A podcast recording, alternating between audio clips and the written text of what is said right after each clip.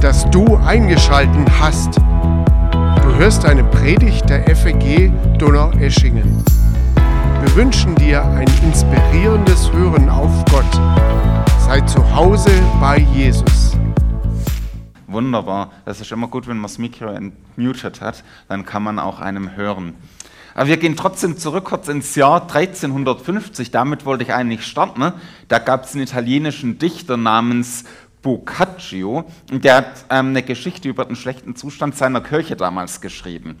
Und zwar schreibt er, dass ein nichtchristlicher Freund von seinem christlichen Freund zum Glauben an Jesus überzeugt werden soll. Der christliche Freund tut ihn mit vielen Argumenten äh, darauf hinweisen, dass Jesus der wahre Weg zu Gott ist und so weiter und so fort. Und sein Freund fährt daraufhin nach Rom zum Hauptsitz der Kirche. Er will sich dort ein Bild machen von den Geistlichen seiner Zeit. Nach seinem Rückkehr, nach seiner Rückkehr schildert er seinem Freund katastrophale Zustände.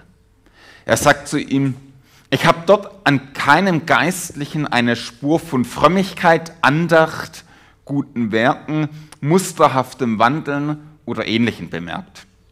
Stattdessen sah ich, wie Wollust Geiz, Völlerei und noch schlimmere Lastern bei ihnen so beliebt waren, dass ich Rom eher für eine Werkstätte des Teufels als Gottes halte. Auch hatte ich den Eindruck, dass sowohl euer Oberhirte als auch seine Mitarbeiter mit allen Eifer, allem Scharfsinn und aller Mühe bestrebt sind, die christliche Religion, deren Grundpfeiler und Stütze sie doch sein sollen, vollständig zu zerstören und aus der Welt zu vertreiben. Als der christliche Freund diesen Bericht gehört hat, war er entsetzt. Anschließend war er dann noch richtig verwirrt, als sein Freund ihm darauf sagte, und weißt du was, ich will trotzdem zum christlichen Glauben übertreten, ich will mich bekehren und mich taufen lassen.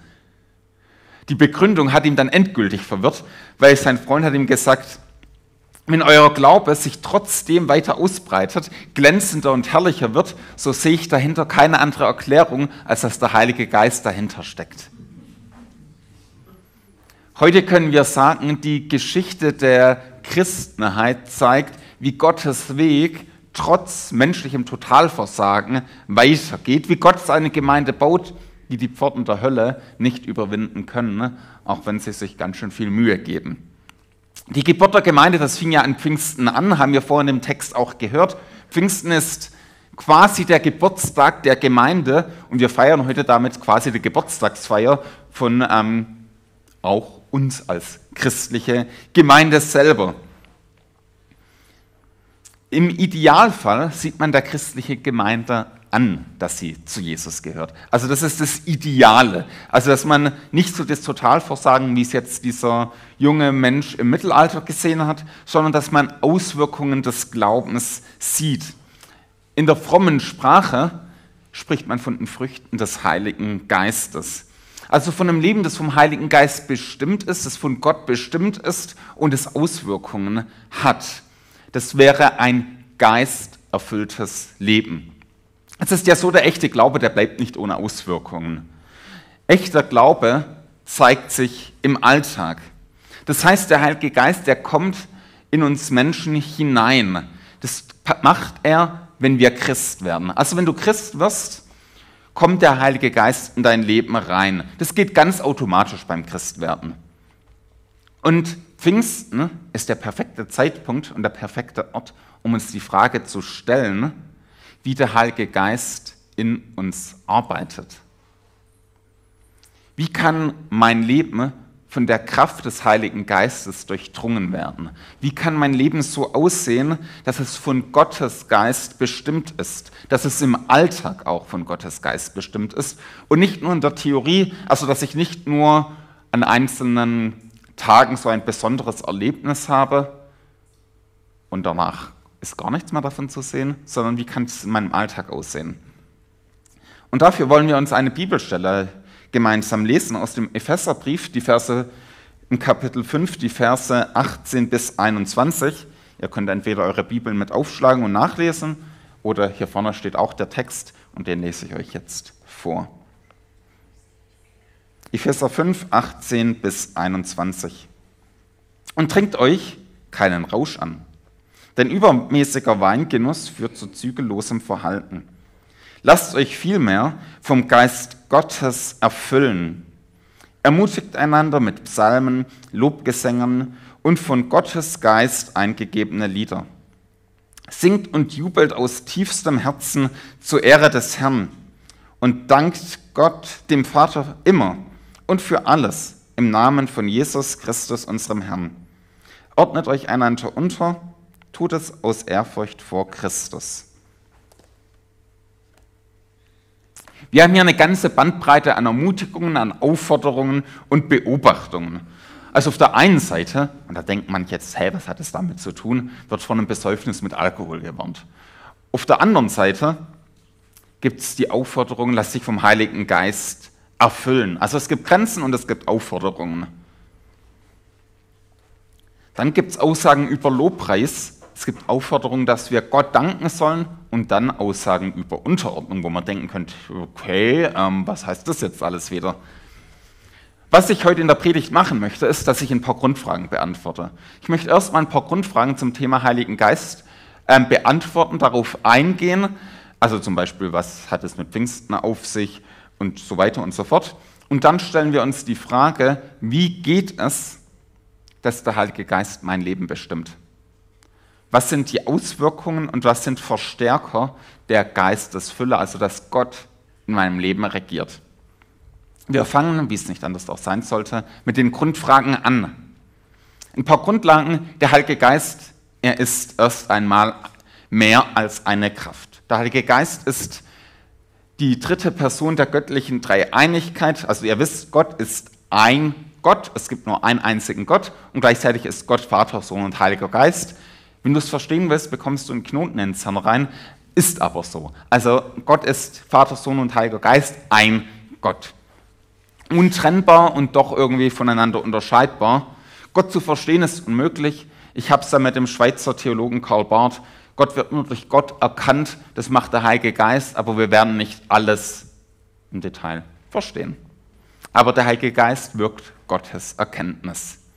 An Pfingsten erfüllte der Heilige Geist die Gemeinde, die ganzen Gläubigen.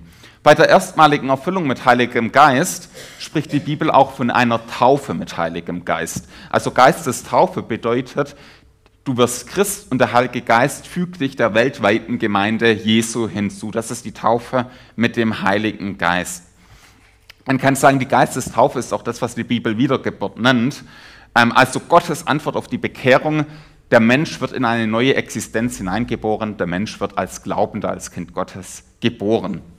Man kann es auch einfach sagen, der Mensch wird Christ. Das passiert nicht in der Taufe, sondern das passiert, wenn der Mensch sein Vertrauen auf Jesus Christus setzt. Zu Jesus sagt Jesus, ich erkenne, dass ich schuldig vor dir bin. Ich gebe dir mein Leben mit meiner Schuld, vergib mir, mein Leben gehört dir. Das ist, wie man Christ wird.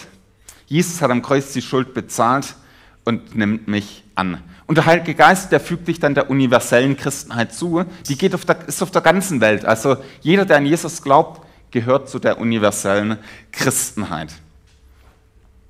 Die Taufe mit Wasser ist das, was darauf folgt. Das ist auch sehr wichtig. Das ist quasi die notarielle Bestätigung Gottes. Also wenn du dich zum Beispiel jetzt im Juli taufen lassen möchtest, die Taufe ist Gottes Siegel, wo Gott dir sagt, notariell quasi, diese Person gehört mir, ich spreche dir zu, du bist mein Kind, niemand wird dich aus meiner Hand reißen. Dieser Bund, den wir geschlossen haben in der Bekehrung, der gilt bombenfest. Das ist die Taufe, deswegen sollst du dich auch taufen lassen, also gehört beides dazu. Das als Grundlage. Jetzt die Frage, wie kann der Heilige Geist mein Leben bestimmen? Wie geht es, dass Gottes Geist in meinem Leben bestimmt. Gibt es da die zehn Schritte zum Erfolg oder wir sind ja heute ein bisschen eher pragmatischer und kürzen alles ein. Gibt es vielleicht auch nur drei Schritte zum Erfolg? Also so, das kann ich abarbeiten und dann zack, erledigt und Punkt aus Ende? Nein. Aber ein Versuch wäre es wert. Es gibt erstmal zwei Irrtümer, die ich ausräumen möchte. Irrtum 1 heißt, Wenn du Christ geworden bist, brauchst du eine zweite ganz besondere Erfahrung, in der du quasi in eine neue Liga des Christenseins aufsteigst. Das ist nicht der Fall. Ähm, gibt es nicht, kennt die Bibel nicht. Die Irrt der Irrtum Nummer zwei ist, nach der Bekehrung ist alles easy. Also nach der Bekehrung ist alles abgeschlossen. Du bist bekehrt, bekommst den Heiligen Geist in dir und das ganze Leben ist so ein easy Tanz auf goldenen Rosen. Also ist alles ganz einfach und es gibt keine Auf und Abs und du kannst einfach die Füße hochlegen und ähm, im Liegestuhl dein Christsein genießen. Nee, funktioniert auch nicht, ist auch Mist, funktioniert auch nicht mehr im Alltag. Also ähm, scheitert spätestens an der Realität. Schauen wir uns mal ein bisschen genauer an, was da steht. Der Bibeltext redet davon, dass, also der ist an Christen geschrieben und ähm, an Christen adressiert und der sagt eine klare Aufforderung, lass dich vom Heiligen Geist erfüllen. Die Bibel stellt hier einen Kontrast erstmal her. Auf der einen Seite dieser Kontrast, lass dich nicht mit Wein verlaufen, das führt zur Besäufnis, Besäufnis ist Mist, sondern lass dich vom Heiligen Geist erfüllen. Die Grundfrage, die hier dahinter steckt, ist, was bestimmt mein Leben? Wovon lasse ich mein Leben bestimmen? Was ist mein Antreiber? Also wir haben ja alle, ihr übrigens auch, ich auch, wir haben alle solche Motivatoren, die uns antreiben. Wir haben alle Grundlagen, die unser Leben bestimmen. Also keiner ist hier wirklich autonom, das funktioniert nicht, sondern wir haben alle so Grundziele, die unser Leben bestimmen. Wenn zum Beispiel dein Ziel ist, reich zu werden, dann ist es dein ultimativer Motivator. Dann lässt du dein Leben bestimmen davon, dass immer mehr Geld auf dein Konto kommt.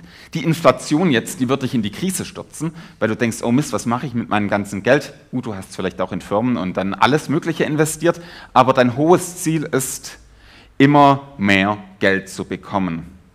Wenn dein Ziel Macht und Einfluss ist, dann lässt du dich davon bestimmen und tust allem anderen dem unterordnen. Dann bist du bereit, Moral, Anstand und Freunde auf diesem Weg zur Macht hin zu opfern, um mächtiger zu werden.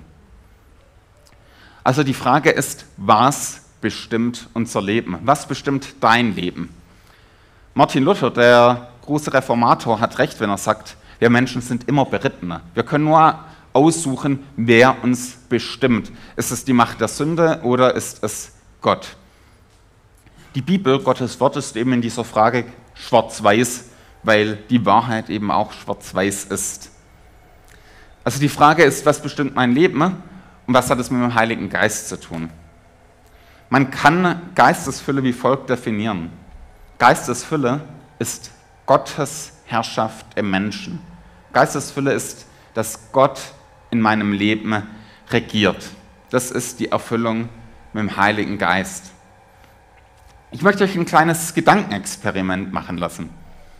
Stell dir vor, dein Leben ist ein Haus. Machen wir eine Villa draus. Also eine große Villa mit Garten, mit Pool, also was richtig Schönes. Natürlich gehört eine große Bibliothek mit vielen theologischen Fachbüchern dazu. Anders geht es ja nicht, sonst wäre es ja auch kein vollständiges Haus. Also große Villa mit Garten, mit Pool, vielleicht hast du noch einen Papagei drin. Also alles, was so du wünschst. In der Bekehrung kommt der Heilige Geist in diese Villa mit rein von dir. Also er kommt in deine Lebensvilla rein. Der Anspruch vom Heiligen Geist ist, der Raum, in den ich reingehe, da bestimme ich auch, wie es abgeht. Also da bestimme ich die Einrichtung, da bestimme ich die Deko, die ganzen Grundwerte. Das ist der Anspruch Gottes, das ist der Anspruch vom Heiligen will dort, wo er drin ist, alles bestimmen. Klar, du kannst sagen, okay, du darfst mein Gästezimmer bewohnen, kannst dich frei fühlen, kannst dich einrichten, aber sonst nichts wirklich. Meine Frau und ich, wir haben dieses Wochenende Besuch. Ähm, wir freuen uns immer selber Besuch. Und dieses Wochenende ist mein Bruder mit seiner Verlobten da. Wir haben ihnen natürlich unsere Wohnung gezeigt. Ähm, macht man ja schließlich so. Ähm, auch mein Arbeitszimmer. Aber ich habe meinem Bruder etwas nicht erlaubt, was er natürlich, weil er guten Anstand hat, auch nicht versucht hat. Aber ich habe ihm nicht erlaubt, meine Bücher umzusortieren. Also das wäre so die Höchststrafe, was er bei mir hätte machen können. Also wenn er zum Beispiel mein Herr der Ringe Buch plötzlich in die Rubrik biblische Dogmatik reingestellt hätte und ein Offenbarungskommentar plötzlich zur Rubrik Fantasy Thriller gestellt hätte, dann würde ich protestieren. Gut, es gibt manche Offenbarungskommentare, da würde das zutreffen, aber lassen wir das Thema. Ähm, ist heute nicht das, die Sache.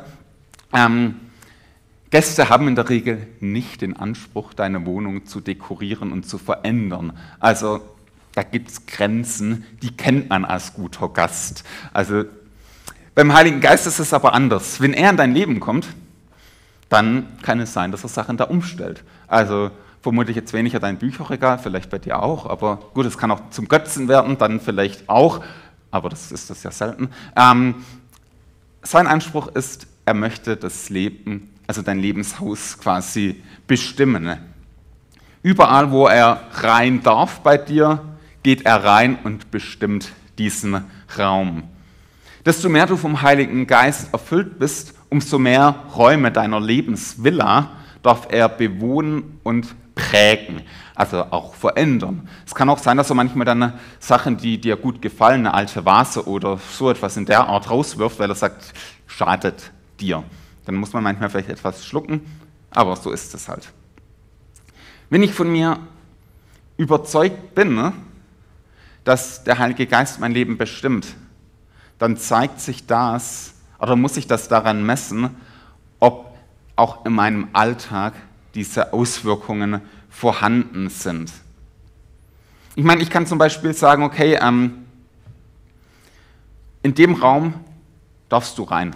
Ich kann zum Beispiel sagen, okay, im Raum meines Gebets, das ist ganz gut, wenn der Heilige Geist was zu sagen hat, fühlt sich auch gut an, wenn ich viel bete, ähm, da darf er rein. Ähm, Im Raum meiner Finanzen auch noch, aber da habe ich immer so mein waches Auge drüber, dass er keine Dummheiten dort macht in meinem Schlafzimmer, ah, naja, ist mir zu privat, ähm, im Raum meiner Freundschaften, okay, unter Beobachtung, ähm, im Umgang mit Alkohol eher nicht. Und immer wieder kommt es dann so vor, dass wir ihm einen Raum wegnehmen können oder auch einen neuen hinzugeben können. Unser Lebenshaus, unsere Lebensvilla ist ja groß und wir haben viele Bereiche in unserem Leben. Also wenn ich zum Beispiel jetzt überzeugt bin, mein Leben ist voll vom Heiligen Geist erfüllt. Ich bin geistig durch und durch und jeder kann von mir lernen. Wenn ich diese Einstellung habe, aber dann im Streit mit allen Mitmenschen von mir lebe, mit keinem klarkomme, jeden verurteile und mich besser fühle als alle anderen, dann ist die Wahrscheinlichkeit ziemlich groß, dass der Heilige Geist aus ganz schön vielen Räumen in meinem Leben verbannt wurde. Also dann kann ich nicht sagen, hey, ich bin voll Heiligen Geistes, dann spricht der Alltag eine andere Sprache. Dann spricht die Sprache des Alltags eher, dass ich aus vielen, bei vielen Räumen, die das Schild vor der Tür habe, betreten verboten, hier darfst du nicht rein, hier bestimme ich immer noch. Also Geistesfülle zeigt sich im Leben. Wenn meine Frau unter meinem Verhalten leidet, dann kann ich schlecht sagen, ich bin vom Heiligen Geist erfüllt in diesem Bereich meines Lebens. Geistesfülle zeigt sich im praktischen Alltag. Und unser Ziel ist, dass Gottes Herrschaft in jedem Raum unseres Lebens zur Geltung kommt. Also das ist das Ziel. Geistesfülle bedeutet Gottes Herrschaft im Menschen. Gott hat überall in jedem Raum das Sagen. In unserem Bibeltext wird es an einem aktuellen Beispiel von damals und von heute übrigens auch aufgezogen. Dort heißt es, und trinkt euch keinen Rausch an, denn übermäßiger Weingenuss führt zu zügellosem Verhalten. Lasst euch vielmehr vom Geist Gottes erfüllen. Also Alkoholmissbrauch wird hier als Beispiel genommen. Es ist ja so, die Bibel hat jetzt kein Problem mit einem gesunden Gebrauch an Alkohol. Also ich trinke gern auch mal abends ein gutes Glas Wein zwischendurch, aber dagegen hat die Bibel nichts, aber gegen ein Besäufnis mit Alkohol, das schon. Das wäre der Gebrauch, den die Bibel nicht gut findet. Vermutlich war das damals in der Gemeinde eine Herausforderung, im Umfeld sowieso. Und Paulus bringt das als Beispiel, um den Kontrast herzustellen, wie ein Leben unter der Leitung vom Heiligen Geist aussieht. Die Grundfrage ist ja, von wem oder von was lasse ich mich bestimmen? Ist es zum Beispiel in dem Fall die Alkoholsucht oder das Betrinken, dann hat das eine zerstörerische Auswirkung. Also wenn jemand sich ständig besäuft, das kann Familien, das kann Ehen zerstören, Kinder können unter Väter und Mütter leiden, die sich betrinken, das kann katastrophale Auswirkungen haben. Wenn ich mein Leben vom Alkohol kontrollieren lasse, dann ist die Auswirkung katastrophal.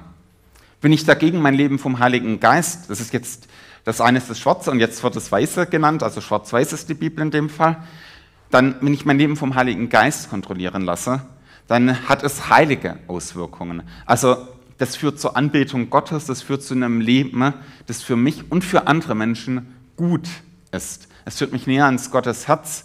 Dann werde ich zum Beispiel jetzt nicht irgendwie, werden meine Mitmenschen nicht unter mir leiden. Ich habe am Anfang und immer wieder in der Predigt die Frage gestellt, wer bestimmt mein Leben? Wer oder was ist das Bestimmende in meinem Leben? Gott möchte, dass seine Leute, also die Christen, komplett unter göttlichem Einfluss stehen. Alles, was dem Heiligen Geist Konkurrenz macht oder ihm verdrängen möchte aus den Räumen, denen gilt es zu widerstehen. Ein solches Beispiel war eben der Alkoholmissbrauch. Wir können zig andere Beispiele anfügen. Also das kann alles am Ende sein, was Gott Konkurrenz macht. Am besten weißt du es selber für dich, was es bei dir im Leben ist. Timothy Keller, das sind Bücher ich übrigens sehr empfehlen kann, also hat super Bücher geschrieben, der sagt richtig, dass das Problem in dem Fall beim Alkoholrausch ist, dass du die Kontrolle verlierst.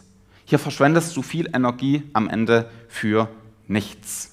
Er hat recht, wenn er sagt, dass Geistesfülle sich an den Auswirkungen zeigt, nämlich zum Beispiel, dass wir unsere Zunge, also unser Reden unter Kontrolle haben. Also Geistesfülle bedeutet auch, dass ich jetzt nicht irgendwie jemand mit meinen Worten so richtig zur Schnecke mache.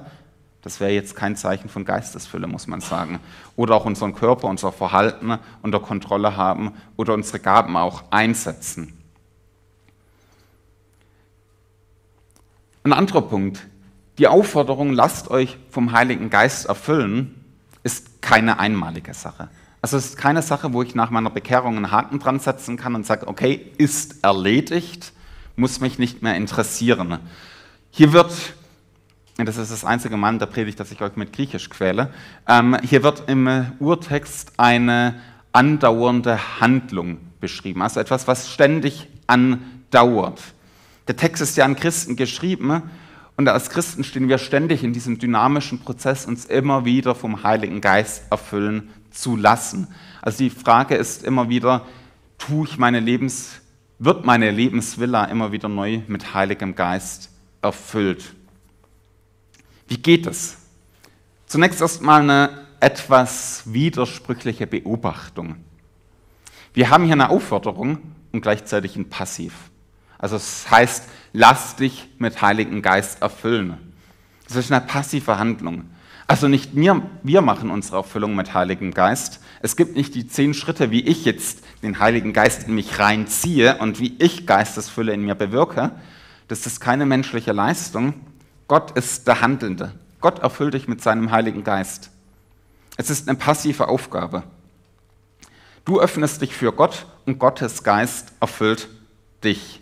Nochmal, Geistesfülle ist Gottes Herrschaft in dir. Damit haben wir jetzt aber noch nicht geklärt, wie der Heilige Geist dein Leben erfüllt. Ich lese mal die weiteren Verse vor. Dort heißt es, ermutigt einander mit Psalmen, Lobgesängen und von Gottes Geist eingegebenen Liedern. Singt und jubelt aus tiefstem Herzen zur Ehre des Herrn und dankt Gott dem Vater immer und für alles im Namen von Jesus Christus, unserem Herrn. Ordnet euch einander unter, tut das aus Ehrfurcht vor Christus. Ähm, vom Griechischen, das in der Übersetzung hier leider nicht ganz perfekt wiedergegeben ist, ähm, haben wir hier einen sogenannten Instrumenta ein instrumentales Partizip. Okay, das war jetzt die letzte griechische ähm, Aussage das macht eine Verbindung deutlich, also das macht eine Abhängigkeit deutlich. Also ähm, der Heilige Geist wirkt, dass wir uns zum Beispiel gegenseitig im Glauben ermutigen. Der Heilige Geist wirkt, dass ich Gott anbete. Der Heilige Geist wirkt, dass ich Gott für alles danke, Übrigens im Lobpreis beten wir Gott an. In unserem persönlichen Gebet beten wir Gott an. Wir beten Gott an durch unseren Dank, dass wir Gott für das danken, was er uns gibt und auch für manche Sachen, die wir nicht verstehen. Der Heilige Geist wirkt, dass wir uns gegenseitig unterordnen, also nicht gegenseitig Machtkämpfe machen und so tun, wer ist der Größte, wer ist der Beste, wer ist der Stärkste, sondern dass wir den Mut haben, auch einander zu unterstützen. Und hier greift das Prinzip, das möchte ich einfach mal nennen, bewirkt verstärkt. Wenn ich etwas tue, das der Heilige Geist in mir bewirkt, verstärkt es wieder sein Wirken. Also in dem Sinne, wenn ich dem Heiligen Geist Raum in mein Leben gebe, dann tue ich das, indem ich das tue, was der Heilige Geist in mir wirkt. Dadurch gebe ich dem Heiligen Geist Raum und er kann verstärkt in mir wirken. Also so lasse ich mich mehr mit dem Heiligen Geist erfüllen, indem ich ihm gehorche. Also wenn ich dem Heiligen Geist nachgebe, was er möchte, gebe ich ihm den Raum, der ihm zusteht und so werde ich mehr mit Heiligem Geist erfüllt. Wenn ich jetzt zum Beispiel sage, nö, also Anbetung okay, ähm, Lobpreis in der Gemeinde ist nett, finde ich auch ganz schön, Gott für alles zu danken äh, oder die Einstellung eines Dieners zu haben, lass mal. Dann bremse ich den Heiligen Geist dort aus und sage, hey, hier in meinem Leben, in diesem Bereich hast du nichts zu sagen. Ich hindere ihm dann, mich dort zu erfüllen, sodass ich mich nicht erfüllen. Nochmals, Geistesfülle ist Gottes Herrschaft im Menschen. Also es zeigt sich darin, ob Gott in mir das Sagen hat. Wenn ich das tue, was Gott in mir wirkt, verstärke ich quasi meine Erfüllung mit Heiligem Geist, weil ich Gott Tür im Haus oder in der Villa meines Lebens aufmache und sage, hier kannst du wirklich bestimmen, was zu tun und zu lassen ist. Also Geistesfülle zeigt sich im Alltag daran, dass Gott in mir wirken darf und dass ich Gott gehorche, dass ich ihm die Tür im Haus meines Lebens aufmache. Geistesfülle ist Gottes Herrschaft in mir. Ich komme zum Ende. Ich habe ein paar Fragen für dich zum Weiterdenken. Frage 1. Wovon lasse ich mich bestimmen? Was ist es, was mein Leben bestimmt? Was sind meine Motivatoren? Ist es der Heilige Geist mit dem Wort Gottes? Welche Konkurrenten hat der Heilige Geist in meinem Leben? In welchen Räumen in meinem Leben tue ich mich schwer damit, dem Heiligen Geist reinzulassen? Was ich mir mit der Predigt für dich wünsche, ist, dass du, dass ich Folgendes beten können. Hier bin ich, Herr, regiere in mir. Ich gebe dir auch den Raum, den ich eigentlich selbst verwalten will. Ich vertraue dir, dass du es gut meinst und am besten weißt, was gut für mich ist. Wir wollen uns jetzt eine kurze Zeit der Stille nehmen und du kannst mit Gott über diese Fragen reden. Du kannst Gott sagen, was dich hier bewegt. Du kannst mit Gott darüber sprechen, ob du der Meinung bist, dass er genug Raum in deinem Leben hat. Du kannst ihm die Punkte bringen, wo du sagst, hey, hier wünsche ich mir deine Herrschaft. Wir werden diese Zeit dann ähm, haben und ich werde dann zum Abschluss beten. Wir werden sie jetzt in der Stille haben. Wir beten in der Stille.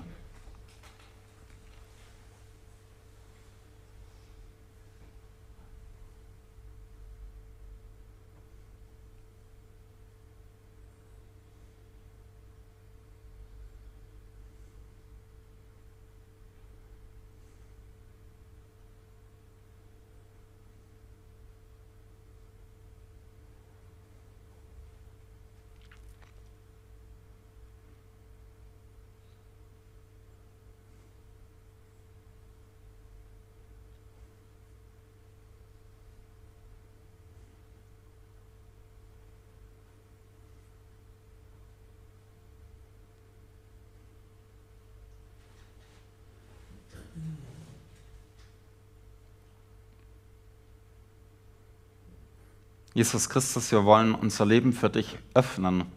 Wir wollen mit dir unterwegs sein. Wir wollen uns von deinem Heiligen Geist leiten lassen. Jesus, unsere ganzen Türen in unserem Leben sollen für dich offen stehen. Jesus, du meinst es gut mit uns, du weißt, was das Beste ist. Schenk uns dieses Vertrauen in dich, dass wir uns von dir leiten lassen.